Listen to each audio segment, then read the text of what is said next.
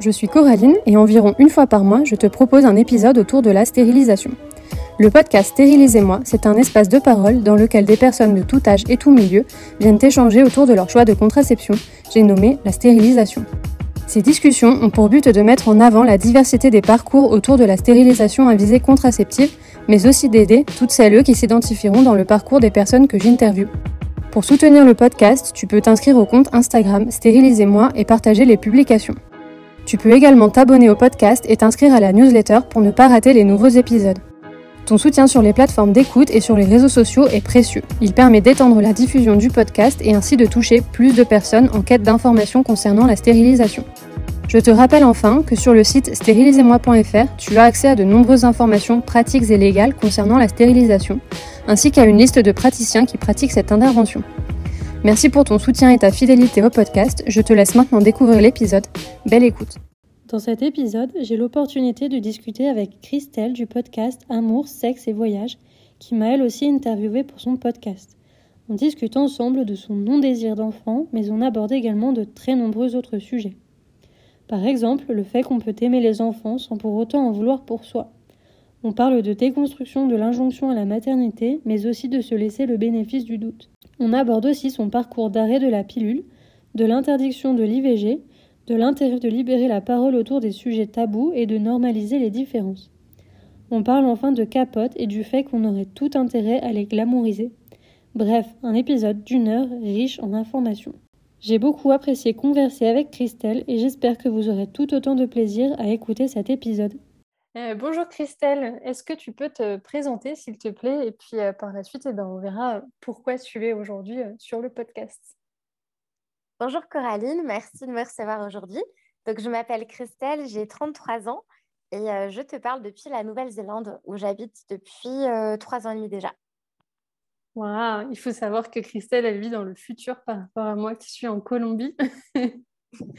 Puisque ici, chez moi, il est lundi soir et elle, il est déjà mardi midi, c'est ça? C'est ça. Donc, toi, j'imagine qu'il fait plus ou moins nuit. Enfin, il va faire nuit en tout cas. Oui, il fait totalement euh, nuit. Ok, moi, il fait grand jour. Alors, du coup, bah, Christelle, si, euh, si j'ai voulu te. Enfin, que tu passes aujourd'hui sur le podcast, c'est parce qu'on a eu l'occasion déjà de, de, parler il y a quelques mois, parce que tu as un, un podcast qui s'appelle Amour, sexe et voyage. Donc, euh, si euh, vous ne le connaissez pas, eh ben, je vous recommande beaucoup parce que bon, bah, forcément, ça parle d'amour, de sexualité et de voyage et, c'est super intéressant pour découvrir ben, plein de, parcours de vie différents. Et, euh, donc, euh, il y a quelques mois, euh, Christelle m'a interviewée pour son podcast. Et j'ai pu bah, lui parler évidemment de, de la stérilisation. Et, et, au cours de ce podcast et puis de ces échanges après qu'on a eu, on a pu aussi parler de, bah du cheminement de vie de, Christelle par rapport justement à la sexualité, à son désir ou non d'avoir des enfants. Et, et, du coup, bah, je pensais que c'était intéressant aussi d'avoir son point de vue à elle. Euh, donc, bah, du coup, Christelle, est-ce que tu peux nous dire euh, quel, euh, comment dire, quel est ton, enfin, ton parcours de pensée, en tout cas par rapport à la maternité? Est-ce que tu as envie d'avoir des enfants ou non? Dis-nous tout. Bah, écoute, moi, ça a vraiment switché à la trentaine. En gros, j'ai grandi avec trois petites sœurs qui ont pas mal d'écart d'âge avec moi parce que mes sœurs, elles ont 6, 9 et 10 ans de moins que moi. Et j'ai toujours été très proche d'elle. Euh, je me souviens de ma maman, du coup, bah, enceinte. Je me souviens de mes petites sœurs bah, qui grandissaient, quoi, qui étaient petites, qui grandissaient. J'adorais leur donner le biberon. Ça ne me dérangeait pas d'aider ma maman, etc. Et, euh, et c'est vrai que quand tu es grande sœur, euh, en tout cas, je me souviens, j'avais beaucoup de réflexions de la part de ma famille. pas mes parents, tu vois, mais je sais pas, mes oncles et tantes, par exemple. ah, bah, es la seconde maman, etc. Enfin, ça m'énervait parce que, bah non, j'étais une grande sœur, j'étais fière d'être une grande sœur, mais j'étais pas maman, quoi. Et grandissant dans cette, dans cette famille où ma maman était du coup maman foyer, elle était vraiment très présente. elle nous a donné beaucoup de clés pour réussir en tant qu'adulte, des clés émotionnelles. Elle a toujours été très, très présente émotionnellement, physiquement, etc. Et j'ai vraiment grandi dans un, environnement sain qui, qui, qui, me faisait penser que bah, je reproduirais à l'âge adulte la même chose. J'ai d'ailleurs, au cours de mon adolescence, j'ai fait bah, beaucoup de babysitting, j'ai été fille au père en Australie. Enfin, vraiment, j'adorais les enfants, j'adore toujours les enfants pour le coup. Mais, mais je me posais même pas la question. Enfin, pour moi, c'était un peu une case à cocher dans la vie d'adulte. voilà, tu, tu, seras un jour parent, quoi. Je me projetais pas autrement. Et à l'âge de 26-27 ans, je suis en couple depuis 7 ans avec mon ex. Et c'est vrai que je vois autour de moi, un petit peu dans mon environnement, mes copines parler bébé, parler mariage, tout ça. Et du coup, bah forcément, on est très conditionné, je pense. En tout cas, moi, j'étais très conditionnée par mon environnement. Et je me disais, ah bah chouette, moi aussi, ça m'arrivera. Et à ce moment-là, vraiment, j'étais très pressée à l'idée d'être maman, quoi. Et je me posais pas de questions. En je me disais pas, est-ce que c'est plus une construction sociétale de par l'environnement autour de toi qui te conditionne à ça?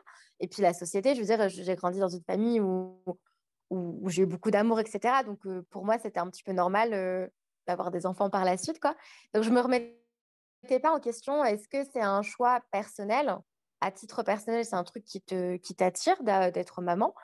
et c'est après la séparation avec ce garçon avec qui je suis restée 7 ans que je suis partie en voyage donc déjà, premièrement, j'ai été fille au père en Australie et là, euh, je me suis rendu compte que être parent, c'était vraiment du H24 parce que je voyais du coup les parents de la famille au père qui bossaient beaucoup. Puis quand ils rentraient, c'était vraiment bah, H24, c'était les enfants, quoi. Il y avait à, gérer ça. Et c'est vrai que je m'en rendais peut-être moins compte quand j'étais dans mon foyer familial. Et là, d'être un petit peu une personne en dehors d'une famille, mais de vivre avec eux, je me suis vraiment rendu compte de la réalité de ce qu'était être, être parent. Et mes réflexions ont commencé à ce moment-là en me disant, mais en fait, c'est quand même une sacrée responsabilité, c'est un sacré travail. Donc, donc voilà, j'ai commencé un peu à me poser des questions, mais sans plus. En gros, franchement, je me posais des questions, mais vite fait. Et puis, j'arrive en Nouvelle-Zélande, donc il y a trois ans et demi de ça. je rencontre un garçon avec qui je me mets assez rapidement en couple. Et très vite, je me dis, ah, a l'air d'être un chouette type. si du coup, on se met ensemble, bah, peut-être que ce sera le futur père de mes enfants. Je commence à, me dire ça, quoi. Et puis, mon copain étant anglais, je me faisais un peu des fantasmes en mode trop bien, on aura des enfants bilingues, c'est génial, etc. Et puis, je sais pas, je, me suis, je me suis dit, mais en fait, tu, tu te projettes comme ça, mais est-ce que c'est vraiment ce que tu as envie? Parce que je pense que le fait d'être partie en voyage, je me suis éloignée de beaucoup d'injonctions que je pouvais ressentir en France. Même si je viens d'une famille qui m'a jamais poussée dans quoi que ce soit, j'ai des parents qui m'ont laissé être libre de qui j'étais. Mais c'est vrai que bah, la société, quand même, te conditionne à beaucoup de choses. Et aussi l'environnement. Oui, puis et donc, on, a tendance à reproduire les modèles qu'on voit aussi, donc sans s'en rendre compte, en fait, forcément. Mais ce, que, ce qui nous paraît être la normalité, du coup, on ne réfléchit pas forcément et on se dit, ah, bah oui, c'est ça que je vais faire aussi, et voilà. Mais c'est ça, et je pense que c'est pour ça que tout le monde se projette pas, parce qu'en fait, si on est là, c'est qu'on a des parents, quoi. Donc au final, euh, on, s'imagine reproduire ce qu'on connaît. Et, euh, et en fait, à partir du moment où j'ai commencé un petit peu à essayer de me questionner, j'ai écouté beaucoup, beaucoup de podcasts, j'ai lu, enfin voilà, je me suis vraiment intéressée à la maternité j'ai vraiment dévoré tous les podcasts maternité, euh, Bliss Stories, euh, la matrescence, enfin plein, plein, plein, plein de, podcasts sur la maternité. Même encore à l'heure actuelle, c'est un sujet qui m'intéresse beaucoup. Euh, je trouve ça hyper intéressant parce que je suis hyper, hyper curieuse des parcours de vie des gens, donc j'aime beaucoup écouter tout ça. Mais au fur et à mesure, j'ai un peu détricoté tout ce que tout ce que c'était, tout ce que ça incluait d'être parent, mais qui plus est d'être mère, parce qu'il y a encore une grosse inégalité dans la parentalité. Et voilà, au fur et à mesure, en fait, je me suis un peu construit une liste mentale des pour et des contre. Et je me suis rendu compte qu'il y avait beaucoup plus de contre sur ma liste. Et je suis quelqu'un qui adore le calme, qui adore la solitude, qui adore mon indépendance. Et c'est vrai que, en fait, m'imaginais qu'un enfant, ça me terrifie un peu parce que quelqu'un qui dépend de moi à 24, c'est très compliqué pour moi à concevoir. Et puis voilà, j'ai déconstruit plein de choses. Et, et en fait, c'est marrant parce que quand j'étais en France avec mes copines, allaient m'annoncer une grossesse et tout, vu que j'étais un peu dans ce mindset où j'étais là, ok, bon, bah, peut-être que je serai la prochaine, je veux des enfants, machin. J'étais pas jalouse parce que je suis pas quelqu'un de jalouse, j'ai jamais été vraiment jalouse des personnes, mais je ressentais une petite pointe d'envie. Je me disais, ah, j'ai hâte que ce soit aussi mon tour. Et là, maintenant, enfin, depuis que je suis partie de la France, ça fait six ans que j'habite plus en France. Autant te dire, il y a énormément de copines à moi qui sont devenues mamans. J'ai ma petite sœur qui est devenue maman, qui attend même son deuxième enfant actuellement. Et c'est vrai que je suis très, très heureuse pour, euh, pour toutes mes amies, mais je me rends compte que c'est pas un choix que j'ai envie de faire. ça a été un long cheminement parce que je me suis vraiment toujours imaginée maman et j'aime les enfants. C'est pas, ça vient pas de l'enfance où je me suis toujours dit ah non, ça me dit rien. bon non, je veux pas d'enfant. Enfin, c'est vraiment, j'ai eu un switch vraiment à la trentaine. Et, à l'heure actuelle, je me considère comme child free. Après, c'est vrai que c'est le discours que j'ai à l'âge de 33 ans. Je suis incapable de dire que dans 2-3 ans, j'aurai le même discours. Mais j'ai tellement réfléchi sur le sujet que j'ai une quasi-certitude du fait que, en fait, avoir des enfants, c'est peut-être pas forcément un choix de vie qui me conviendrait. Oui, de toute façon, en fait comme toute personne child-free, on, on peut, enfin, on peut jamais savoir de, quoi va être fait demain. Donc, euh, oui, pour les gens qui disent ah peut-être vous allez changer la vie, oui, effectivement, c'est une possibilité, mais euh, mais après voilà, c'est, enfin, je pense que quand on sait, c'est surtout comme euh, comme tu dis en fait de se projeter dans le futur, surtout si on on met en place, euh, bah, comme toi tu l'as fait, d'essayer de se projeter, de voir euh, les, les pour et les contre et de, d'essayer en fait de se faire une, une idée surtout de est-ce qu'à moi ça me correspondrait en fait. Au-delà de l'idée de vouloir avoir un enfant, il y a aussi l'idée de est-ce que ça va me correspondre à mon mode de vie est-ce que, euh, enfin voilà, est-ce que je vais pas le regretter finalement une fois que, que je l'aurai? Donc, Ah, euh, mais totalement, totalement, totalement. D'ailleurs, euh, je ne sais pas si tu l'as lu, mais j'ai lu du coup le, livre d'Orna Donat, euh, Le regret d'être mère, parce que justement, en fait, tu vois, il y a plein de gens qui sont là, ah, mais t'es sûre, tu vas pas regretter ton choix si tu fais pas d'enfant, etc. Mais en fait, moi, en tout cas, à l'heure actuelle, je suis plus tétanisée du fait de regretter d'avoir des enfants que de regretter de pas en avoir. Parce qu'en soi, si je regrette d'avoir des enfants, bah, tu as créé la vie, tu regrettes une situation dans laquelle tu enfin, as inclus d'autres personnes, tu vois. Tandis que si je regrette de ne pas en avoir, enfin, je pense pas que quand tu choisis de ne pas en avoir, tu, tu regrettes vraiment de ne pas en avoir parce qu'en fait, tu t'es enrichi de tellement d'autres choses que en soi, ça, ça, contrebalance. Enfin, et puis dans la vie, enfin, la vie est une succession de choix. Dans tous les cas, tu peux pas tout avoir. Et c'est vrai que on est dans une société où enfin, la parentalité, elle est au milieu de tout. quoi. C'est vraiment, tu as un statut, un grade en plus dans ta vie, c'est tes parents. Et, et ouais, non, je sais pas. Enfin, en tout cas, je, je, je, suis, me suis posé des questions ouais, sur, le, sur le regret, etc. Je me suis dit, mais en fait, euh, je préfère peut-être euh, ouais, ne pas faire un, choix euh, qui me. Enfin, on n'est on est jamais 100% sûr de ses choix, enfin, de, de, des conséquences de ce qu'on va choisir, mais, mais c'est vrai que je me dis que peut-être que ce serait trop aliénant pour moi d'avoir un, enfant, en tout cas. Oui, puis enfin, surtout, tu peux. Comment dire En fait, si tu regrettes de ne pas avoir eu d'enfant, entre guillemets, il y a toujours des, solutions dans le sens où, au pire, tu peux toujours, enfin voilà, si tu aimes bien les enfants, tu peux toujours, euh, bah, je sais pas, t'occuper de, tes neveux et nièces, t'occuper des enfants de tes amis, euh, je sais pas, être dans une association qui s'occupe d'enfants, enfin, tu peux toujours t'arranger pour être au contact d'enfants si vraiment c'est quelque chose finalement qui est important pour toi. Mais c'est vrai qu'à l'inverse, tu eu un enfant et que finalement tu te rends compte que bah, ça ne te convient pas, ben, n'as juste pas le choix, quoi. Tu peux pas revenir en arrière. Et, euh, et en plus, bah, cet enfant, il faut quand même que tu sois présent et, euh, et que tu arrives quand même bah, à lui donner de l'amour, etc. Et même si, euh, même si, enfin, après, c'est le, le, regret d'enfant, ça ne veut pas dire qu'on n'aime pas son enfant, mais, mais il faut que tu fasses complètement le deuil finalement de, de tout ce que tu dois abandonner, entre guillemets, pour, pour avoir ton. Enfin, parce que tu as un enfant et que du coup, forcément, ça implique des nouvelles responsabilités. Et, ça implique euh, bah, un changement aussi de, vie.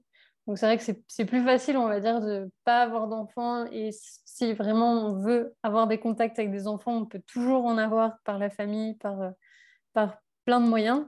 Alors que l'inverse, bon, bah, quand on a un enfant, on ne peut pas le donner à quelqu'un d'autre pour avoir la paix. Voilà, on peut le donner aux grands-parents pendant un week-end, mais après, je pense que ça se limite là. Donc, euh, donc c'est vrai que oui, c'est c'est, enfin, ça peut être oui. Forcément, ça fait, ça fait. Enfin, je pense que la, décision dans un sens comme dans l'autre, ça fait, ça peut faire peur entre guillemets à cause du, changement d'avis. Mais, euh, mais en même temps, oui, c'est vrai que quand on prend la décision de ne pas en avoir, c'est quand même moins risqué que, que à l'inverse, de choisir d'en avoir un sans, sans mm. savoir si on va regretter ou pas. Ouais, puis je rebondis sur ce que tu as dit, c'est totalement ça. C'est que Enfin, là, quand je vais rentrer, euh, je vais rentrer euh, prochainement en France. Et j'ai vraiment, mais c'est enfin, c'est incroyable. Il y, a, six ans, euh, j'avais peu de, peu de copines qui étaient mamans. Et là, elles le sont presque toutes, avec souvent deux enfants. et j'ai super hâte, enfin, j'ai vraiment super hâte de passer du temps avec mes copines, de découvrir leurs enfants, parce que vraiment, j'adore les enfants. J'adore euh, j'adore les voir, euh, je sais pas, leur apprendre quelque chose et les voir ébahis. Enfin, j'adore leur réaction, j'adore leur innocence. J'aime vraiment beaucoup les enfants et, euh, je me réjouis vraiment d'être au contact de d'eux, en fait. Mais, mais c'est vrai que entre aimer les enfants, aimer passer deux, trois heures de temps avec eux et avoir la responsabilité d'une personne toute sa vie, en tout cas pendant un très, très, très, très long moment de sa vie, bah, y a, ça, ça, prend toute une autre dimension. Donc, c'est vrai que en fait, je me suis posé des questions et je pense que les personnes qui sont child free se posent des questions que très peu de personnes se posent avant d'avoir des enfants parce que quand tu es tellement conditionné dans cet environnement où tu as tout le monde qui a des enfants, tu suis un peu la route traditionnelle, quoi.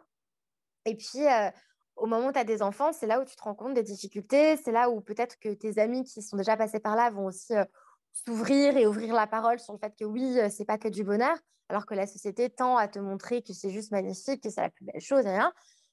Et, puis, il y a aussi tellement d'injonctions sur le sujet. Enfin, moi, ça me fait rire quand j'entends des personnes dire oui, la maternité a donné un sens à ma vie. Bah, moi, en tant que personne, enfin, je peux te le dire, je, je, n'ai pas le besoin d'avoir des enfants pour trouver le sens de ma vie. Enfin, le sens de ma vie, je l'ai déjà trouvé par moi-même, en fait.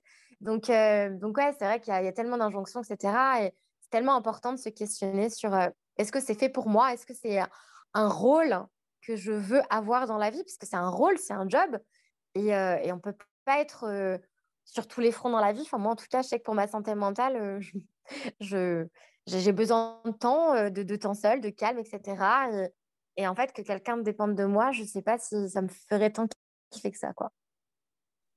Oui, bah, c'est sûr que. Bah, après, y a, enfin, justement, y a, je rebondis sur ce que tu disais par rapport au, au fait que c'est enfin, finalement une sorte de métier d'être d'être parent. C'est vrai que hum, j'ai pu parler, que ce soit à travers le podcast ou en dehors, à beaucoup de personnes qui, qui ont fait le choix d'être child-free et qui pourtant travaillent avec des enfants ou adorent les enfants. Mais, euh, mais justement. Enfin, voilà, il y a certaines personnes qui sont child-free et qui sont vraiment pas à l'aise avec les enfants. J'en fais plus ou moins partie. Mais il y a aussi beaucoup de personnes qui sont child-free parce que euh, parce qu'elles sont pas à l'aise avec le rôle, on va dire, d'être parent et avec le fait de bah, voilà d'avoir quelqu'un qui dépend de soi tout le temps. Et, euh, et je crois que ça, c'est aussi quelque chose que les gens doivent, euh, doivent comprendre, c'est ça, parce que justement, enfin, on peut donner un sens à sa vie de plein de manières. Et après, euh, au-delà d'être parent, c'est, je ne sais pas si on veut transmettre, ça peut être en donnant euh, professeur instituteur ou quelque chose dans le genre, pour bah, voilà, pouvoir transmettre des choses à, une autre génération, sans forcément avoir besoin soi-même de donner la vie. Et, et je pense que c'est ça aussi le... Comment dire Ouais, peut-être ce que, enfin, en tout cas, ce que la société tend à nous faire croire tout le temps que voilà, ça doit être absolument un but de donner, euh, enfin, de donner la vie finalement à un autre être, alors que euh, on peut réaliser des choses bien dans sa vie pour soi et pour les autres euh, de plein d'autres manières aussi. Et, et c'est bien qu'il y ait quand même, enfin, voilà, des personnes en tout cas qui arrivent à se détacher de ces, ces injonctions et au moins, comme tu disais, à à réfléchir en fait. Est-ce que je veux un enfant, mais que la réponse soit oui ou soit non En fait, je pense que ce serait bien si tout le monde avait la possibilité de se questionner, de se dire qu'est-ce que enfin, qu'est-ce que c'est en fait d'avoir des enfants? Qu'est-ce que ça implique? Qu'est-ce que ça implique pour moi? Qu'est-ce que ça implique pour mon couple, pour ma vie quotidienne? Et ensuite, bah, en fonction de ça, quand on a bien, finalement fait la liste des choses, se dire oui, bon, bah, c'est bon. Euh, j'ai vraiment quand même envie d'avoir euh, un enfant, donc bah, j'y vais, mais en toute conscience des choses. Ou alors se dire non, finalement, je suis pas trop sûre, on va attendre un peu, on verra, ou, je ne vais pas le faire du tout. Mais, euh, mais c'est vrai que oui, comme tu, comme tu disais, en fait, finalement, euh, souvent les gens suivent les injonctions de la société et vont finalement avoir des enfants sans vraiment y réfléchir. Alors qu'au final, bah, voilà, avoir des enfants, c'est quand même c'est ça, c'est un métier, c'est super important aussi parce qu'après, bah, la façon dont tu t'occupes d'eux, ça va, ça va les impacter, euh, elles, eux, déjà, dans leur, dans leur développement, euh, que ce soit euh, bah, psychologique, affectif. Et puis, et puis surtout, ces futures personnes, entre guillemets, qui vont gérer le monde suivant. Donc, mm. ça peut avoir aussi d'impact finalement sur le futur. Donc, oui, effectivement. Mais souvent, j'ai l'impression enfin, tu me diras si tu es d'accord avec moi ou pas, mais souvent j'ai l'impression qu'il y a aussi le fantasme du bébé, tu vois, genre, oh, on va avoir un bébé, mais en fait, euh, certes, tu vas avoir un bébé, enfin, c'est un être humain qui va commencer par être bébé, mais qui va grandir, etc. Comme tu l'as très bien dit, du coup, bah, les parents ont une grosse influence sur euh, le devenir, en tout cas, euh, de, la santé mentale et, du bien-être psychique de cet individu-là. Et c'est vrai que quand j'ai commencé un petit peu à intellectualiser tout ça, je me suis dit, waouh, c'est une responsabilité de fou. Et c'est vrai que moi, je me rends compte, à titre personnel, la chance que j'ai eue d'avoir une maman. Euh, enfin, ma maman, c'est vraiment une maman en or qui a été vraiment mais, incroyable. Et je pense aussi que le fait d'avoir intellectualisé ce que c'était qu'être qu'être une maman et l'impact que ça allait avoir sur, euh, ben, sur la vie de, de ses enfants, je me rends compte que Enfin, je me dis, en fait, je pourrais jamais égaler ma mère parce que ma mère, euh, ça a été une mère, mais incroyable. Je ne comprends pas comment elle a pu être aussi disponible, patiente, à l'écoute. Euh. Enfin, tu vois, euh, quand j'étais adolescente, elle avait des petites filles à gérer à la maison. Et pourtant, elle a toujours été, en parlant de contraception, justement, ce genre de choses, enfin, elle, répondait à toutes mes questions d'adolescente. alors qu'elle s'occupait de d'autres enfants dans, dans, le foyer. J'ai jamais senti j'ai jamais senti vraiment euh, qu'elle était débordée. Quoi. Elle était tout le temps hyper disponible, adorable. Enfin, vraiment, ma maman, c'est une personne incroyable. Et, euh, et, je me rends compte que ben, moi, je n'aspire pas à ça. quoi. J'aspire pas à être maman au foyer. Mais en même temps, je me vois pas, euh, tu vois, être. Enfin, je sais pas, je me vois pas enchaîner mon travail, rentrer, courir à la crèche, récupérer mon enfant, le voir une heure par soir. En fait, c'est vraiment, ouais, je je me suis posé beaucoup de questions sur c'est quoi le rôle d'une maman, en fait. Et, euh, et, je me vois ni dans l'un ni dans l'autre. Et je me dis, bah, en fait, ouais, non, je sais pas. Enfin, j'ai envie d'avoir de l'impact sur des enfants dans leur vie, dont bah, mes petites nièces, tu vois. Et je sais que j'ai beaucoup aimé le, le, lien avec mes sœurs, le côté transmission. Mais, mais ouais, le rôle de maman, surtout dans la société actuelle où c'est loin d'être 50-50 dans le foyer quand on est en couple hétérosexuel, bah, ça me donne pas forcément envie, quoi. Et, euh, c'est une responsabilité monstre. Et, euh, ouais, il y a tellement de, tellement de points sur lesquels je me dis non, je suis pas prête, euh, je suis pas sûre que ce soit fait pour moi, que, que ouais, c'est un, peu, ouais, un peu flippant. Et, je suis très admirative des mères et je trouve ça incroyable de donner la vie, je trouve ça magnifique. Je suis la première à, à pleurer si je regarde, je sais pas, Baby Boom, tu vois. mais, mais à titre personnel, ouais, je suis pas, je suis pas convaincue que ce soit fait pour moi en tout cas. Et du coup, en parlant de, contraception, euh, et bien du coup, est-ce que tu peux nous, nous, dire un petit peu, euh, enfin toi, comment tu, tu, gères ta contraception actuellement et, euh, et, si du coup la stérilisation, c'est quelque chose qui, qui t'intéresse ou pas?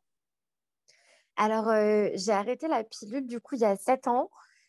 Et parce que j'en avais marre de, prendre un truc, voilà, des hormones de synthèse et tout. Euh, et, en fait, ça fait 7 ans que je suis retournée au préservatif, que je suis en relation euh, en couple ou en relation euh, comme ça, plus charnelle. et donc là, ça fait 3 ans et demi que je suis avec mon copain, ça fait 3 ans et demi qu'on utilise des préservatifs. Et c'est vrai que lui, comme moi, enfin en tout cas, c'est ce que lui me dit, ça ne le dérange pas du tout. Parce que du coup, j'ai cherché d'autres alternatives. mais lui m'a dit que le préservatif, ça ne le dérangeait absolument pas.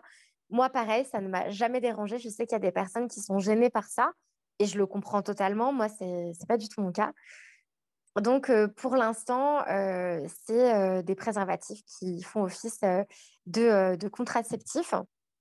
Après, je t'avouerai que ça a été vraiment incroyable pour moi, cette découverte de ta page Insta et de ton podcast, parce que ça m'a bah, ça a permis d'élargir du coup le, champ de mes réflexions sur toutes ces thématiques euh, maternité, désir d'enfant, pas désir, etc., contraception. Et c'est vrai que quand j'ai écouté euh, tes épisodes et que j'entendais justement des jeunes femmes de 20-25 ans euh, qui, qui, pensaient à se faire stériliser ou qui s'étaient fait stériliser, j'étais là, waouh, c'est fou, enfin, ça me paraissait dingue. Et je trouve ça hyper chouette de pouvoir disposer de son propre corps. Et en vérité, ben, je me dis, c'est génial. Après, tu, n'as plus de, charge contraceptive à ta charge. Petit pléonasme, mais du coup, voilà, tu, ne penses plus à la contraception, tu es libre de ça. Mais en même temps, à titre perso, je t'avoue que. Alors, peut-être que c'est le début d'un cheminement et qu'à terme, je vais euh, vouloir passer le cap. Mais euh, je ne sais pas si c'est un manque de courage ou si c'est parce que euh, dans ma tête, je ne suis pas child free encore à 100%, j'en sais rien, tu vois. Mais là, à l'instant T, j'ai du mal à m'imaginer passer le cap de la stérilisation volontaire. Mais je trouve ça hyper intéressant et hyper enrichissant d'écouter tous les témoignages des personnes qui passent sur, sur ton podcast, d'avoir écouté aussi le tien, parce que bah, ça plante des petites graines dans ton esprit. Et c'est vrai que c'est tellement quelque chose auquel bah, j'avais jamais été confrontée, j'avais jamais vraiment écouté de, de témoignages qui allaient dans ce sens-là. En tout cas, ne serait-ce que même de personnes qui avaient eu des enfants, tu vois, mais alors encore moins de personnes qui étaient nulle part. Que ben ouais, ça, m'intéresse beaucoup cette thématique-là. Après, à titre personnel, honnêtement, je je suis pas sûre de passer le cap, mais, euh, mais je trouve ça hyper intéressant parce que c'est en en parlant justement qu'on normalise les choses et que de plus en plus de personnes pourront euh, passer le cap euh, de façon sereine. Exactement, oui. Ben, après, oui, c'est vrai que pour ton, enfin, justement, pour ton parcours, je comprends aussi que bah voilà, c'est des questions en fait que tu te poses et qui sont légitimes et c'est aussi pour ça que bah, je voulais t'interviewer sur le podcast parce que j'imagine qu'il y a aussi certainement d'autres personnes qui peut-être sont dans ton cas et se, posent des questions. Euh, bah, du coup, de voir que qui elles ne sont pas seules. Euh, mais oui, c'est vrai que moi, moi de, en tout cas de mon point de vue, je vois surtout la stérilisation comme euh, une façon que j'ai eue, en tout cas pour moi, de me libérer de, de, pas tellement de la charge mentale contraceptive parce que enfin, de par mon histoire, je suis restée aussi longtemps finalement sans prendre de contraception et, sans avoir besoin de, de, me stresser à propos de ça. Mais, euh, mais après, on va dire, quand je suis revenue dans une vie sexuelle plus active, c'était surtout aussi pour euh, m'enlever le stress euh, d'une grossesse. et puis aussi le côté. Enfin, j'ai pris, la, avant de, j'ai pris la décision de toute façon de faire la stérilisation avant de, de rencontrer mon mari. Et, et euh, enfin quand j'ai quand j'ai quitté mon ex mais euh, mais c'est vrai qu'aussi pour moi c'était un c'était aussi un choix dans le sens euh, comme ça la prochaine personne enfin la prochaine fois que je rencontre quelqu'un avec qui je m'entends bien et avec qui j'ai envie d'être en couple je serai stérilisée donc cette personne en fait elle pourra pas penser que je veux des enfants plus tard parce que bah, il saura directement en fait que c'est juste pas possible donc j'aurais pas le, souci d'être avec quelqu'un qui va espérer que peut-être je vais changer d'avis en fait. Euh, donc je pense que, enfin, ouais, au-delà de, ça, il y avait surtout le, enfin, dans, mon cheminant de pensée, il y avait aussi surtout le, voilà, l'idée finalement de pas, de pas être à nouveau avec, enfin, pas de prendre, de pas prendre le risque entre guillemets d'être à nouveau avec quelqu'un euh, qui, euh, qui potentiellement pourrait croire que j'allais changer d'avis. Et puis après, bah, forcément, en recommençant euh, la vie sexuelle, etc., bon, euh, voilà, j'ai pareil, j'étais au préservatif, bon, il y a des accidents, des choses comme ça. Donc euh, après, on est toujours dans la crainte, est-ce que est-ce qu'il va y avoir une grossesse, il faut faire des tests, etc. Donc c'était aussi un soulagement. Et surtout, ouais, comme je me suis retrouvée bloquée en Colombie et qu'à l'époque, l'avortement n'était pas autorisé, c'était juste pas une option pour moi de, tomber enceinte. Mais, euh, c'est vrai qu'après, je comprends aussi, euh, bah justement, c'est une décision qui est forcément euh, radicale, on va dire.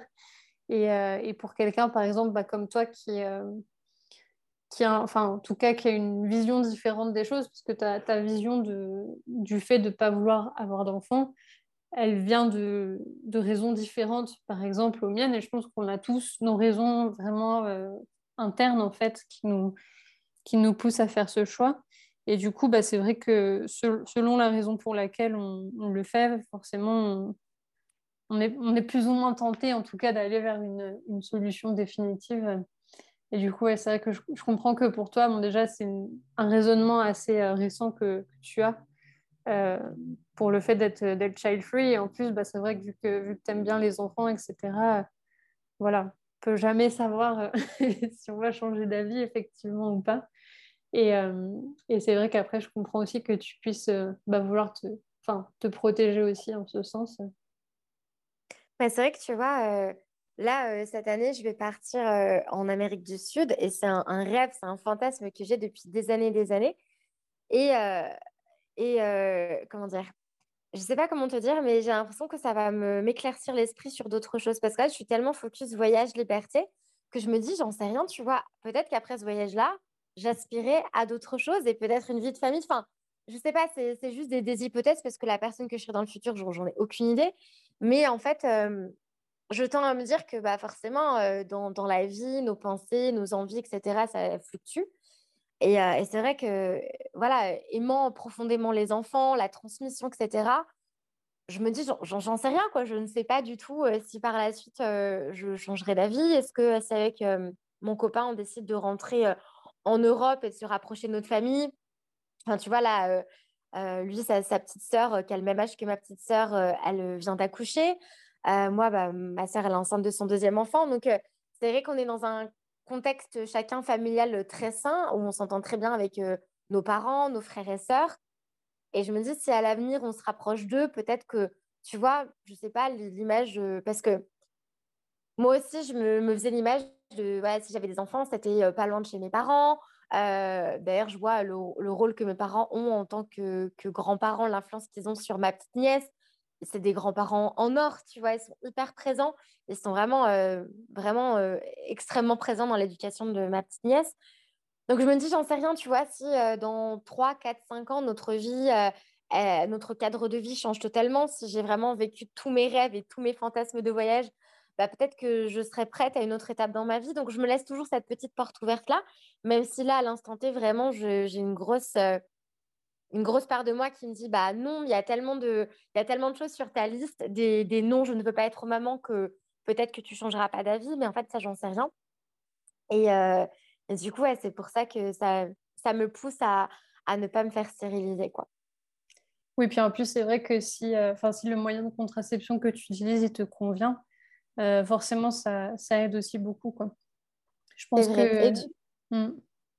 C'est vrai, oui, non, je vois ce que tu... Enfin, totalement parce que, oui, du coup, si je, je sais pas, je prenais la pilule ou j'avais un implant ou, ou un stérilet et que j'avais des effets catastrophiques sur mon corps, que, je sais pas, j'avais une tonne d'effets secondaires, oui, effectivement, là, je pense que ça ne me conviendrait pas et, et ça aurait peut-être plus de poids dans, la décision.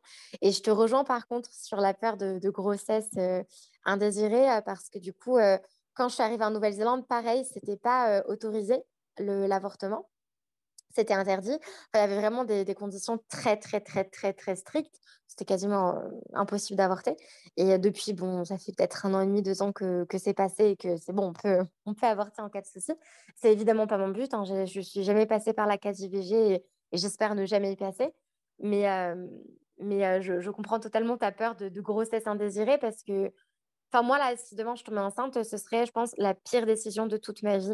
Parce que, parce que, ouais, je sais pas, j'aurais une partie de moi qui me dirait, OK, bon, euh, cet être humain, il est en toi pour une raison. Tu vois, il y a peut-être, c'est peut-être ce côté destin où tu dis, bon, bah, finalement, bah, cette vie devait être là et, et je suis prête à l'accueillir, etc.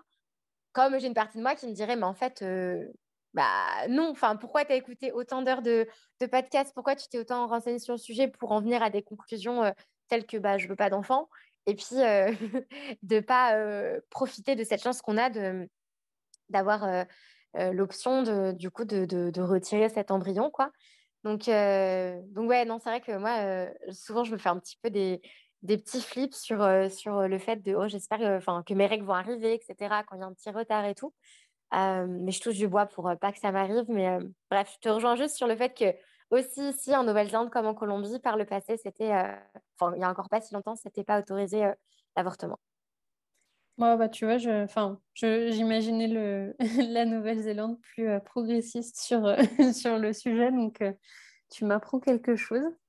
Mais, mais oui, effectivement, après, rappelons-le forcément, personne n'utilise l'avortement comme un moyen de contraception régulier. Exactement. Évidemment, ça c'est malheureusement encore trop souvent des arguments que les personnes anti-IVG euh, utilisent. Mais, euh, mais, oui, effectivement, et justement, je pense que comme tu viens de le souligner dans, dans ce, que tu, euh, ce que tu racontais, que c'est tellement une, un questionnement fort, je pense, quand on a une grossesse non désirée, de prendre la décision finalement d'avorter, parce que bah, voilà, comme tu dis, on, on, se pose toujours la question de, de bah, pour, pourquoi ça tombe à ce moment-là? Euh, et puis si j'avorte, euh, qu'est-ce que euh, cet enfant aurait pu être dans 5, 10, 20 ans, etc. Donc, enfin, c'est voilà, c'est jamais, je pense, quelque chose qui se fait. Enfin, c'est jamais une décision qui se prend à la légère. Mais après, quelle que soit la décision qui est prise, je pense que c'est forcément celle qui est la meilleure pour, bah, pour la personne qui est enceinte et puis après, éventuellement, son, couple.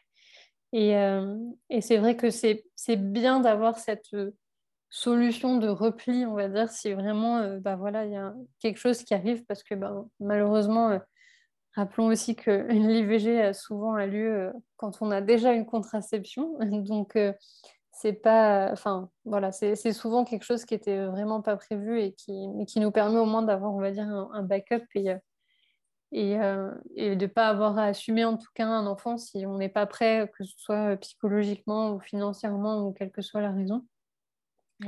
Mais, euh, mais c'est vrai que, en tout cas, d'avoir cette possibilité, ça, ça, ça soulage en un sens, même si euh, on aura toujours euh, le stress de toute façon, du retard des règles, etc. c'est pour ça que je suis très heureuse d'être stérilisée maintenant.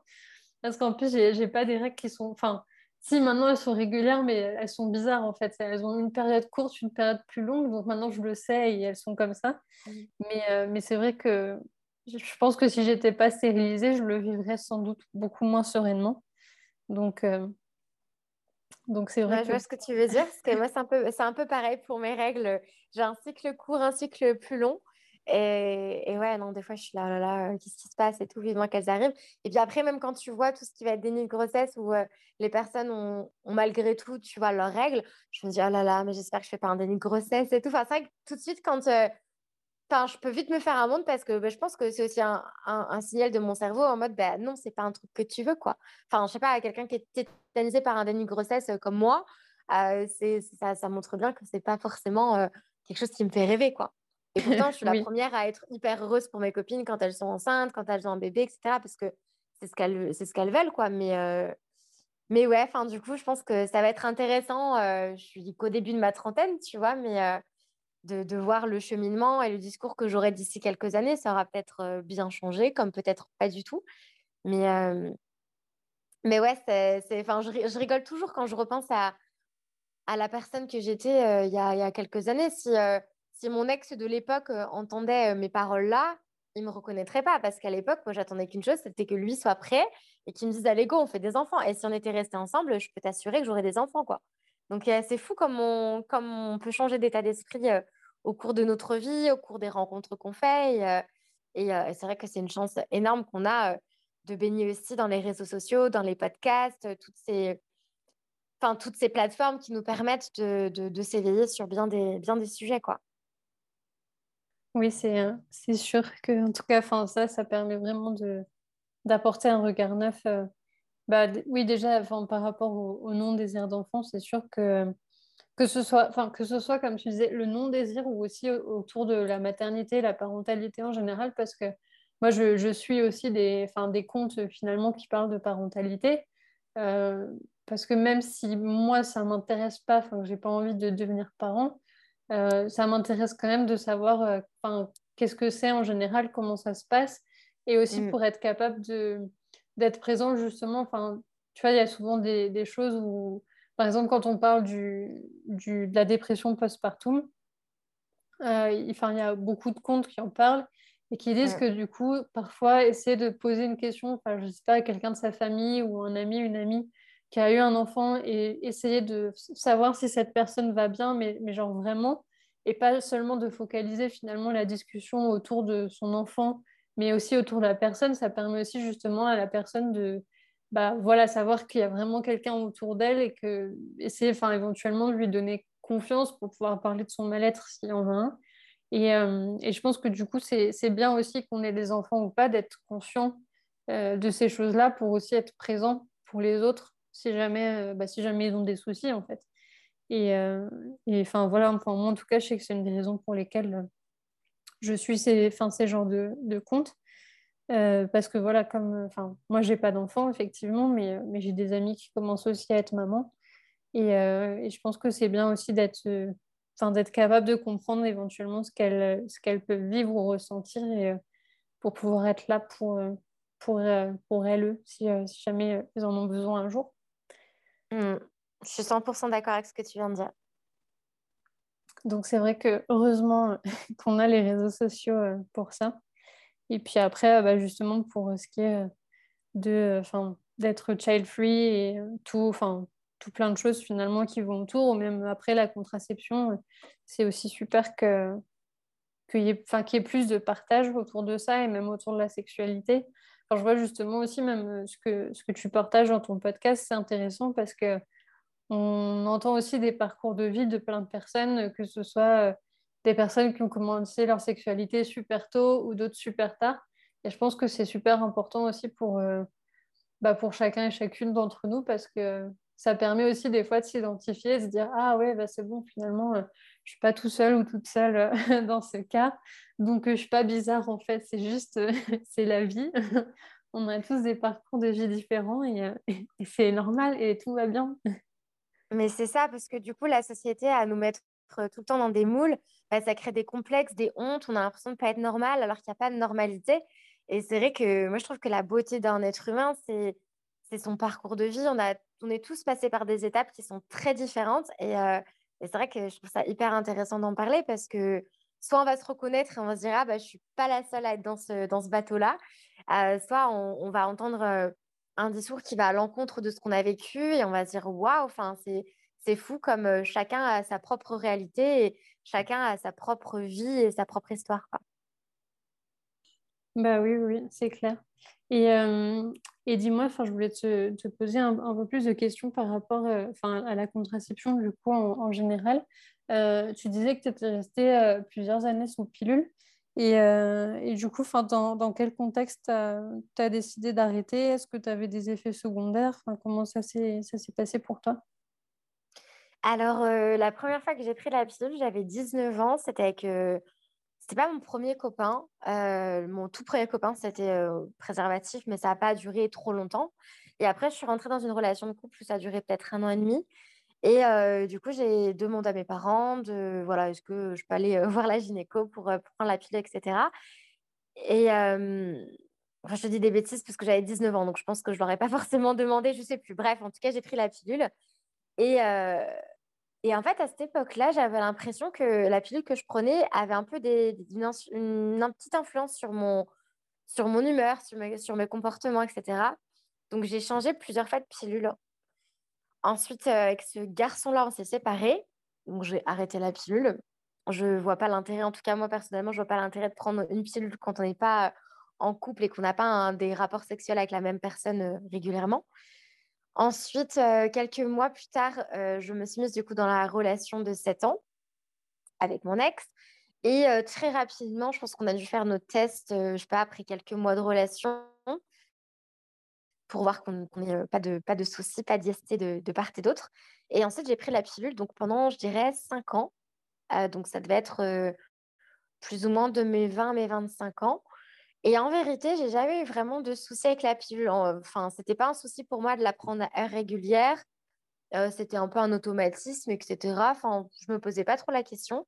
Je pense que j'avais trouvé une pilule qui était adaptée à moi, donc euh, j'avais pas de soucis. J'ai pas eu de, pas, euh, j'ai pas eu de problème de peau, j'ai pas eu de problème de prise de poids à cause de ça, j'ai pas eu de problème de libido. Enfin, moi, j'ai toujours une libido assez élevée et avec ou sans pilule, ça n'a rien changé. Enfin, J'entends beaucoup euh, de personnes qui arrêtent la pilule et euh, qui retrouvent une libido incroyable et euh, qui justement avaient une libido anesthésiée sous, sous pilule. Moi, ça n'a jamais été mon cas. Donc en vrai, la pilule, ça n'avait pas trop d'effet sur moi. C'est juste qu'au fur et à mesure, j'ai commencé un petit peu à réaliser, mais tu vois, c'était bien avant qu'on parle de tout ça sur les réseaux sociaux, etc. Enfin, c'était il y a quoi, il y a huit ans. Mais je sais pas, je me rendais compte que c'était un médicament, que c'était un truc que je prenais tous les jours. Ça me, enfin, c'est pas que ça me saoulait, mais je me disais, je prends un truc pas naturel pour mon corps pour avoir des rapports sexuels. Enfin, je trouvais ça un peu bizarre, le lien. Et puis, il se trouvait que j'allais partir un mois au Japon sans, sans, mon, sans mon copain. Et je me suis dit, mais je me vois pas prendre ce truc pendant un mois alors que j'aurais pas de rapport sexuel, quoi. Donc, en me concertant avec lui, je lui dis, bah, est-ce que c'est bon pour toi si j'arrête ma pilule? En vrai, si ça me convient, bah écoute, je la reprendrai peut-être plus. Est-ce que ça te va qu'on trouve un moyen de contraception différent? Et très vite, le préservatif est, revenu sur le tapis. Et en vrai, genre, ça ne nous a posé aucun problème de remettre le préservatif après 5 ans. Alors, je comprends qu'il y a des gens, ça peut peut-être les choquer, les surprendre et tout, mais alors nous, pas du tout. Et puis, autant te dire qu'après un mois sans être vue quand on s'est ressauté dessus. voilà, on a remis un préservatif, mais c'était pas, pas le big deal, quoi. On voulait juste faire un gros câlin, donc c'était pas un souci. Et puis, et puis du coup, voilà, quoi, je veux dire, c'était juste bah, devenu normal. Enfin, je sais pas comment dire. Il y a des gens qui trouvent que de sortir la capote et tout, ça, ça tue le moment. non, je pense qu'on peut sortir le préservatif, on peut trouver des, options assez érotiques aussi avec ça. Et enfin, en tout cas, moi, personnellement, c'est pas du tout un truc qui me, qui me dérange. Genre, je, je le vois même plus, en fait. Enfin, ça fait partie du truc et il n'y a pas de souci avec ça. donc, voilà un petit peu comment, comment j'ai arrêté la pilule. Et les seules choses que j'ai, que j'ai notifiées sur les premiers temps, c'est que j'ai eu une transpiration excessive, mais incroyable, genre pendant trois mois. Genre, je suais, mais H24. J'avais l'impression d'être en préménopause, quoi. C'était assez fou. Et puis après, voilà, en vrai, j'ai arrêté il y a 8 ans et j'ai toujours pas des cycles réguliers, tu vois. Donc, comme quoi, euh, voilà. Mais, euh, mais voilà, et donc depuis, non, j'ai jamais repris, euh, j'ai jamais eu d'implant, j'ai jamais eu de stérilet, j'ai jamais repris la pilule. Voilà, juste le préservatif.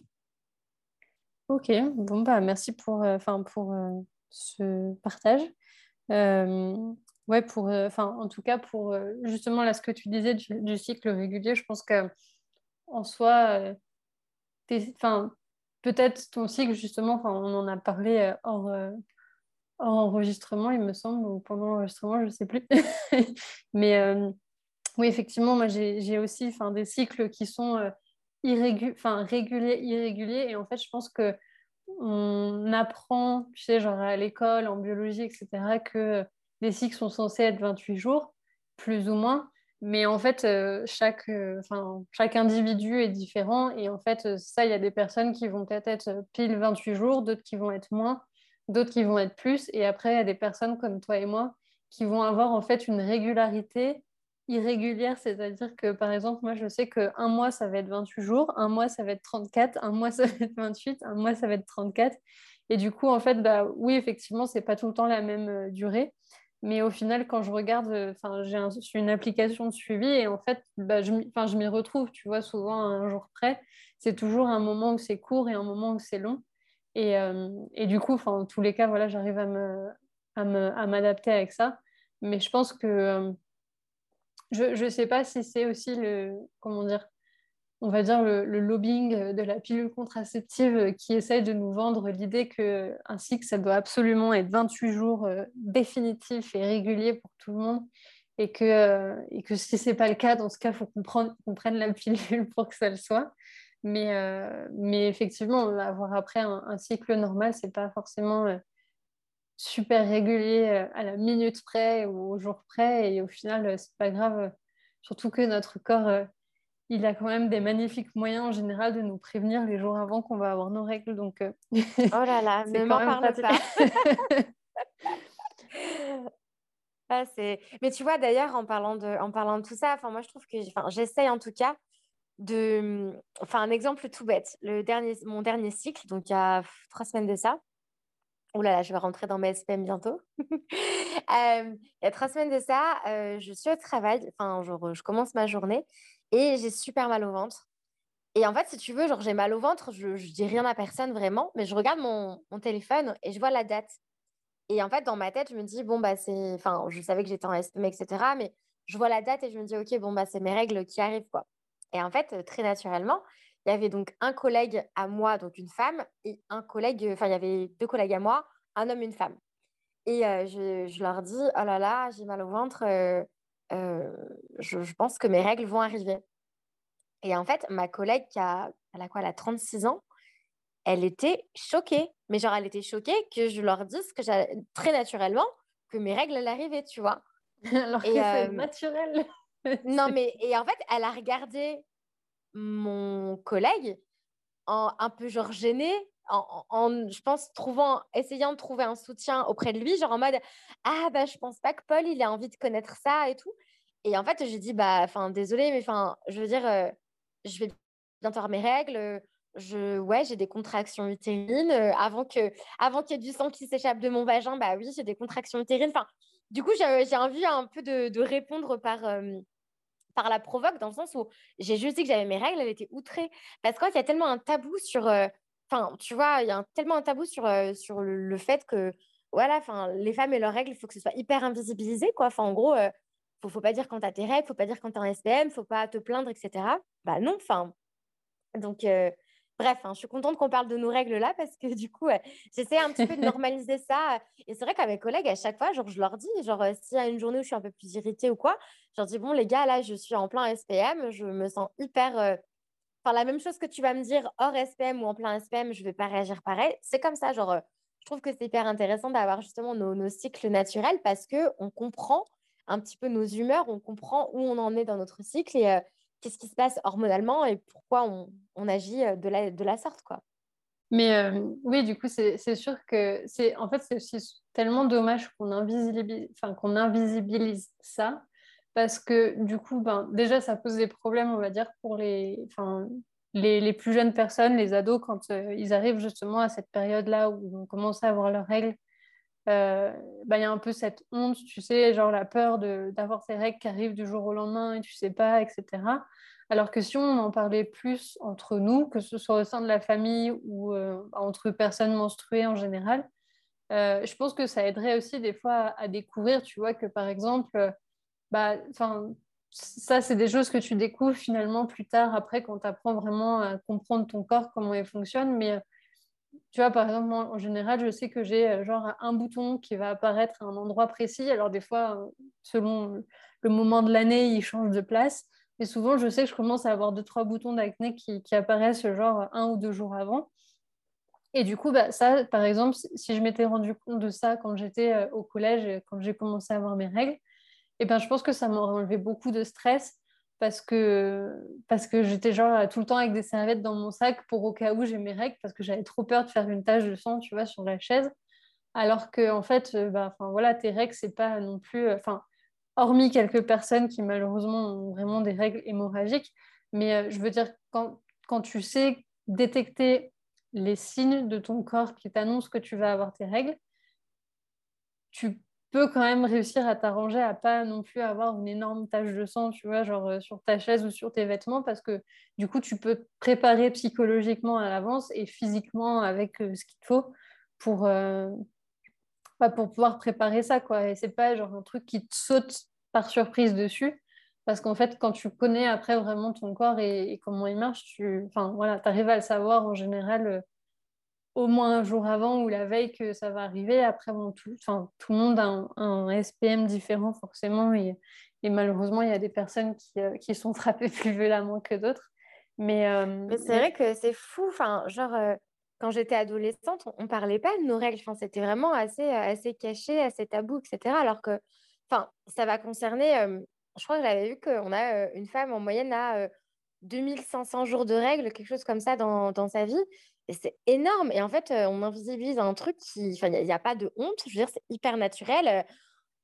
Enfin, je veux dire, c'est, je sais pas quoi. Genre, parler de ça, ce serait, ça devrait être normal. Et, pourtant, c'est la société nous, nous fait croire que c'est sale, que, que si, que ça. Et au final, le résultat, bah, les parents ne vont pas oser en, parler à leurs enfants. Il y a tout un tabou là-dessus. C'est vrai que enfin, c'est pour ça que je bénis vraiment tous les comptes Insta, tous les podcasts, etc., sur la libération de la parole, de tous les tabous qu'on peut avoir dans la société, parce que ça peut tellement libérer des gens, vraiment, de, de, de, juste de casser des tabous, quoi. Ça, ça peut faire vraiment beaucoup de bien, je pense. Bah, c'est sûr. Et puis des fois aussi, justement, d'en parler, ça permet de se rendre compte euh, bah, que, par exemple, peut-être ce qu'on expérimente, c'est entre guillemets pas normal, tu sais. Par exemple, je sais pas, dans le, dans le cas, euh, par exemple, d'une ado, je sais pas qu'il y aurait des douleurs quand même vachement plus fortes que la normale. Euh, bah, ne pas avoir ce tabou et pouvoir peut-être en discuter déjà avec ses amis et se rendre compte que peut-être que cette personne ressent est pas normal par rapport aux autres personnes ça pourrait permettre bah, justement de commencer à les consulter et peut-être se rendre compte après qu'il y a, je sais pas, une endométriose ou un problème d'ovaire polycystique ou un autre problème gynécologique, tu vois, et qui permettrait à cette personne d'être traitée rapidement et pas euh, des années plus tard, comme, euh, comme ce qui arrive bien souvent, euh, malheureusement trop souvent actuellement. Donc, donc c'est vrai que c'est aussi tout, enfin, là, toute l'importance de, de parler de ces sujets-là. Et, clair. Mm. Et aussi l'importance bah oui, de parler de contraception et toutes ces choses-là pour, que les, personnes comprennent aussi que c'est important de trouver la contraception qui nous convient à nous personnellement, que ce soit euh, le préservatif, la pilule, le stérilet, la stérilisation, peu importe. Mais mais il y a ça aussi, oui, que finalement, il faut, il faut réussir à trouver la, la, contraception qui nous convient à nous et pas celle qui fait plaisir à notre gynécologue, parce que comme ça, il peut nous donner un rendez-vous tous les six mois et, et nous faire payer. et, euh, et, voilà, il ouais, faut que ça convienne à la fois à notre corps et à la fois à notre esprit, parce que effectivement, après, il y a des personnes, par exemple, qui vont pas avoir d'effet secondaire avec la pilule mais, euh, mais qui peuvent avoir des soucis, euh, bah, qui vont l'oublier régulièrement, etc. Donc au final, ça, ça peut apporter aussi d'autres problèmes parce qu'elle sera moins efficace. Donc euh, donc il y a aussi ça qui est important bah, comment dire, à mettre en avant et il faut parler. Mmh. Ah, je suis totalement d'accord avec ça, ouais, c'est clair. Brisons euh, tous les tabous. c'est clair. Et ça, faisait, ça me faisait rire quand tu, euh, quand tu parlais justement du, du, préservatif, où tu me disais que tu ne tu trouves pas ça euh, pas sexy en soi. Et, et c'est vrai que finalement, si tu compares à ce moment où tu dois te dandiner pour enlever tes chaussettes ou des trucs comme ça, je pense, que finalement, le préservatif n'est pas si non sexy que ça, tu vois et que quand on l'intègre, mais en même temps, tu vois, justement, j'en discutais il n'y a pas longtemps avec mon, mari. Euh, il y a plein de fois, tu regardes euh, des. Bah, justement, quand tu regardes des films ou quand tu regardes des séries, il y a, enfin, ils montrent jamais les moments euh, cruciaux, on va dire, du sexe. C'est-à-dire que ils montrent jamais le moment où tu mets le préservatif, ils montrent jamais le moment où tu dois te lever pour aller faire pipi et, et te nettoyer et tout. Et, mm. Et c'est fou parce que en fait, c'est juste des moments que on vit tous et toutes. Et c'est aussi des moments qui sont importants parce que, bah oui, par exemple, le préservatif, euh, bon, bah, non seulement c'est un moyen de contraception, mais c'est aussi un moyen de se protéger des, des, infections sexuellement transmissibles. Et je pense que c'est quelque chose qui devrait être mis beaucoup plus en avant parce que si, par exemple, dans tous les films et dans toutes les séries, à chaque fois, on les voyait mettre le préservatif, ça deviendrait beaucoup plus naturel et beaucoup plus euh, normal, en fait, et ça deviendrait automatique. C'est-à-dire que dans notre cerveau, à chaque fois qu'on aurait un rapport sexuel, ça ferait ting, tu vois, genre, oh, le préservatif, il est où? Mmh, C'est vrai. Et, c'est vrai, et j'ai l'impression que les images qu'on peut avoir avec euh, des préservatifs dans les films, ça va toujours être tourné à la dérision, quoi. Genre, ils n'arrivent pas à le mettre, ou ils pètent, ou j'en sais rien, quoi. Alors qu'en fait, on peut glamouriser. Enfin, je veux dire, euh, la société est très forte pour glamouriser plein de choses, ben, glamourise aussi un truc qui est hyper utile, qui est le préservatif. Quoi. Et euh, effectivement, enfin, je sais pas, les partenaires peuvent trouver un jeu pour le mettre, tu vois, genre, euh, c'est pas en mode, tu commences à te chauffer, bim, il y a un gros froid, un, écart entre les deux, et attention, il y a ce bout de plastique qui débarque, tu vois, sur patte. Euh, enfin, je vois trop l'image, ouais, c'est tellement diabolisé. après, en vérité, tu vois, je, parlais récemment avec une amie qui me disait que elle, euh, parmi euh, tous, les, tous les garçons qu'elle avait fréquentés, en couple ou pas en couple, euh, du coup, enfin, c'était très, très rare que les garçons soient OK tout de suite de mettre un préservatif. Souvent, ils étaient là, enfin, ils rechignaient un petit peu à mettre, à mettre ça. Et je disais, bah, moi, en vérité, j'ai jamais eu de soucis. Enfin, j'ai de la chance peut-être sur l'échantillon d'hommes que j'ai côtoyés, mais vraiment, genre, jamais, jamais, jamais, j'ai eu de, refus de, de, garçons qui, ont essayé de, qui ont essayé de me dire, bah non, j'ai pas envie, flemme ou j'en sais rien. Peut-être aussi parce que je posais mes limites et que, enfin, moi, c'est hors de question. Genre, euh, enfin, on ne se connaît pas, on n'a pas fait nos tests, euh, je ne prends pas de, de contraceptif, enfin, c'est préservatif, quoi. Mais, euh, mais oui, je pense que c'est très diabolisé et en fait, la culture pop pourrait très bien glamouriser plus le préservatif. Non, mais c'est clair parce que même, tu vois, là, genre, en, repensant à, mon expérience personnelle, c'est vrai que genre le, le moment euh, préservatif, c'est soit le moment où du coup tu vas t'embrouiller parce que toi, en tant que personne à utérus, il faut que tu insistes parce que l'autre en face euh, ne veut pas. Et, euh, et, du coup rechigne, ou alors c'est le moment où c'est genre, ouais, tout s'arrête en fait, et du coup tu es en mode, attends, tu sais, limite, il y a une petite musique d'ascenseur qui se met en route. Et, alors que c'est vrai que finalement, ça pourrait être, bah oui, ça pourrait être tellement euh, enfin, glamourisé. Je pense que oui, dans la, fin, dans la façon que de le mettre, je pense qu'il y aurait plein de moyens parce que ça peut être aussi bien le, enfin, la personne qui a le pénis qui le met que, que le, enfin, le ou la partenaire. Et c'est ça, euh, et c'est pas parce qu'on est en c'est pas parce qu'on est en pleine pause du préservatif qu'on peut pas continuer à s'embrasser, à se caresser, etc. Quoi. Enfin, c'est... Enfin, je veux dire, en tout cas, moi, personnellement, dans mes relations sexuelles, le préservatif, euh, je n'y fais même pas attention, en fait. Enfin, c'est comme si... Euh, tu vois, c'est comme si tu as l'habitude de mettre du lubrifiant euh, pour, pour lubrifier ton, ton, vagin pour la pénétration, j'en sais rien. Enfin, c'est un truc qui, qui, qui, est réflexe dans ta relation sexuelle. Et ben, moi, c'est la même chose. Après, je ne dis pas que ça convient à tout le monde et je comprends totalement qu'il y a des personnes qui n'aiment pas, ne serait-ce qu'au niveau des sensations. Moi, je sais que je suis quelqu'un qui suis très, très, très sensible. Et, et, et, en fait, d'avoir, de, avec ou sans, ou sans préservatif, je ressens énormément de sensations. Donc, ça ne change pas grand-chose au niveau de mes sensations. Mais, mais je comprends que ça ne convienne pas à tout le monde. Mais c'est vrai que, voilà, enfin, ne serait-ce que pour les jeunes qui vont expérimenter leur sexualité avec des histoires d'un soir ou voilà, des plans cul ou j'en sais rien, bah voilà, qu'on puisse glamouriser le préservatif et que bah, juste ça ne devienne pas un truc qu'on diabolise, quoi. Non, mais c'est sûr. Et puis, enfin, oui, surtout, ce serait, enfin, ce serait, pour moi, je pense que ce serait le, le, meilleur moyen de prévention parce que entre voir une pub, tu sais, genre dans la rue ou à la télé, enfin, tu sais, on va te montrer, oui, utiliser le préservatif, c'est bien. Et, euh, et voir des choses, enfin, que ce soit plus euh, ouais, mis, mis, en place dans la culture. Parce que finalement, par exemple, si tu penses euh, au, dans, la, dans la culture, par exemple, notamment en France, euh, il y a beaucoup, genre la cigarette. Du coup, c'est tellement normalisé dans la société le fait de, bah, de fumer. Et surtout en France, que ça paraît évident quand tu es jeune que tu vas tester. Après, ça te plaît ou ça te plaît pas. Et, et, à côté, par exemple, des, choses bah, qui seraient, en tout cas, qui sont d'utilité publique pour la santé, euh, ça, on, le cache, alors que pourtant, c'est euh, super important. Et pareil, comme par exemple, l'après euh, l'après-relation sexuelle, là, justement, avant-hier, on regardait une série. Et, et, du coup, bon, ils faisaient leurs petites affaires. Et après, ils restaient l'un à côté de l'autre dans le lit, tu vois, à discuter. Et, et mon mari, ils m'ont dit, mais, mais il se nettoie pas. Elle va pas aux toilettes. Comment ça se fait?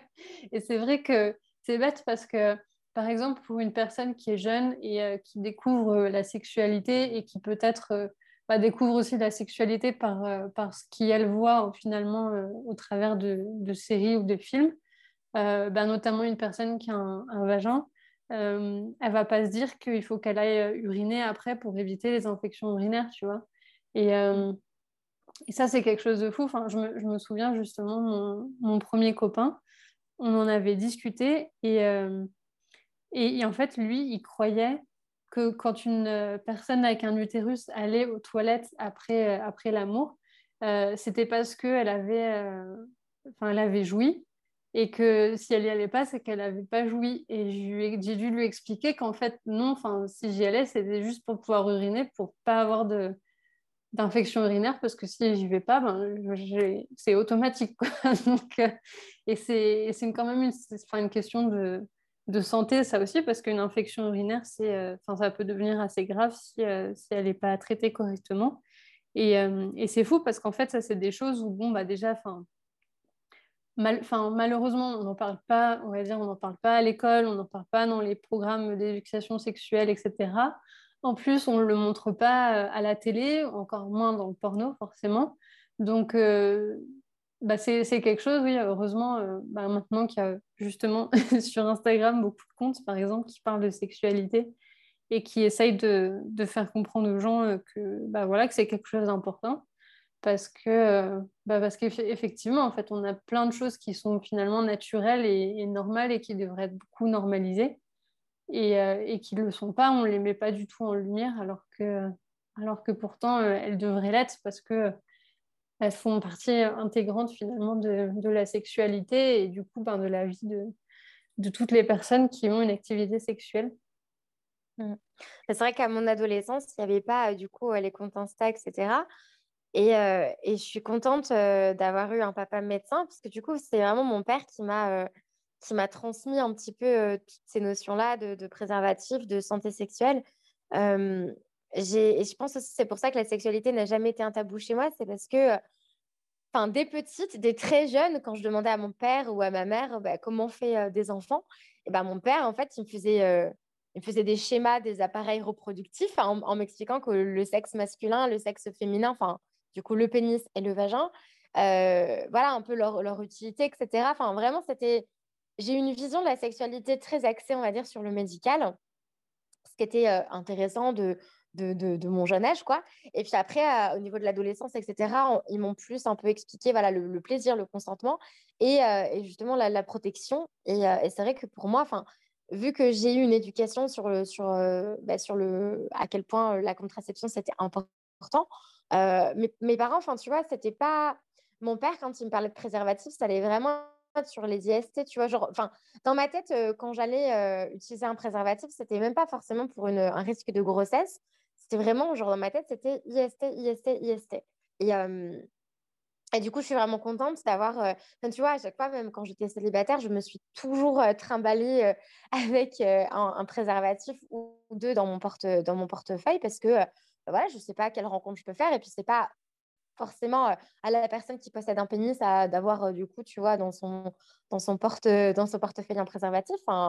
Je, peux aussi en avoir un. Et, et du coup, voilà, moi, ça n'a jamais été un souci. Je pense que ça a été très naturel pour moi aussi, le, préservatif, de par l'éducation que j'ai eue. Peut-être que j'aurais totalement un autre discours si j'avais grandi dans un foyer où le sexe et la contraception, c'était méga tabou, ce qui n'a pas été le cas. Quoi. Mais je me souviens de, ma maman qui m'a glissé ma... Enfin, j'allais du coup dormir chez mon premier copain, bah, le... d'ailleurs le garçon avec qui j'ai fait ma première fois. Et ma maman qui... parce que mon papa est plus il est plus à l'aise sur ces questions-là. Enfin, il en parle vraiment sans tabou parce que je pense qu'il a vraiment le côté euh, médical qui lui fait prendre du recul sur le sujet et c'est pas un sujet gênant pour lui. Et ma maman, elle a sa pudeur de maman, quoi. Je, suis sa première fille. Euh, enfin, voilà, je vais dormir euh, pour la première fois chez mon copain, etc. Et je me souviendrai toujours, j'avais quoi J'avais 16 ans, c'était à 17 ans de ça de ma maman avec son petit sourire un peu gêné. Tiens, chérie, j'ai quelque chose pour toi. à me glisser dans mon sac une grosse boîte de préservatifs. Et, et, ouais, quoi. Et du coup, je pense que c'est comme ça aussi que j'ai eu ma première image de, de ce qu'était. de ce qu'était un préservatif dit préservatif masculin et en vrai enfin c'est vraiment pas un truc que j'ai que j'ai jamais trouvé enfin c'est jamais un truc où, que je me suis dit mais enfin ça me saoule ce truc quoi Genre, ça m'a jamais posé de souci d'utiliser un préservatif dans mes relations sexuelles. Ok, bah, je pense qu'on va clôturer le podcast sur ces belles paroles. en tout cas, c'était super intéressant bah, de, pouvoir échanger avec toi sur tous ces sujets.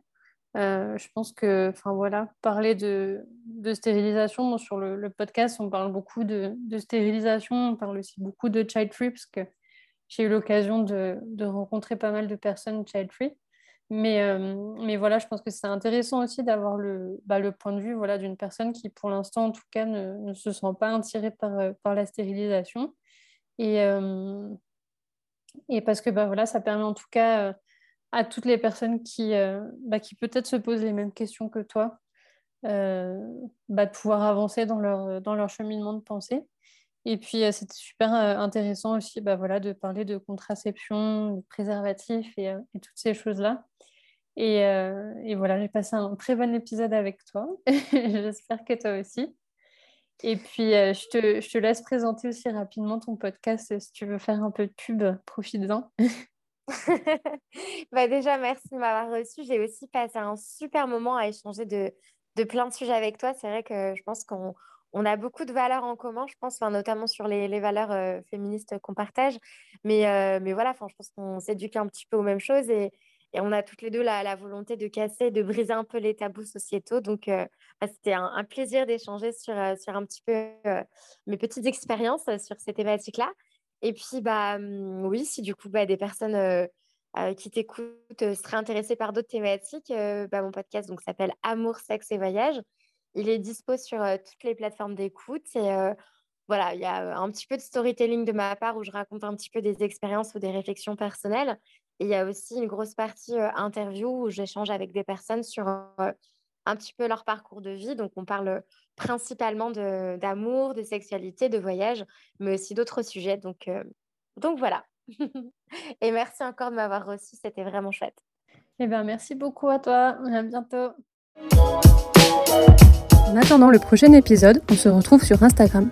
N'oublie pas de t'abonner au podcast pour être notifié de la sortie de nouveaux épisodes. Tu peux aussi t'inscrire à la newsletter mensuelle pour ne pas rater la sortie du prochain podcast et des articles de blog. Si mon travail t'aide dans ton parcours de stérilisation, sache que tu peux me soutenir en m'offrant un café.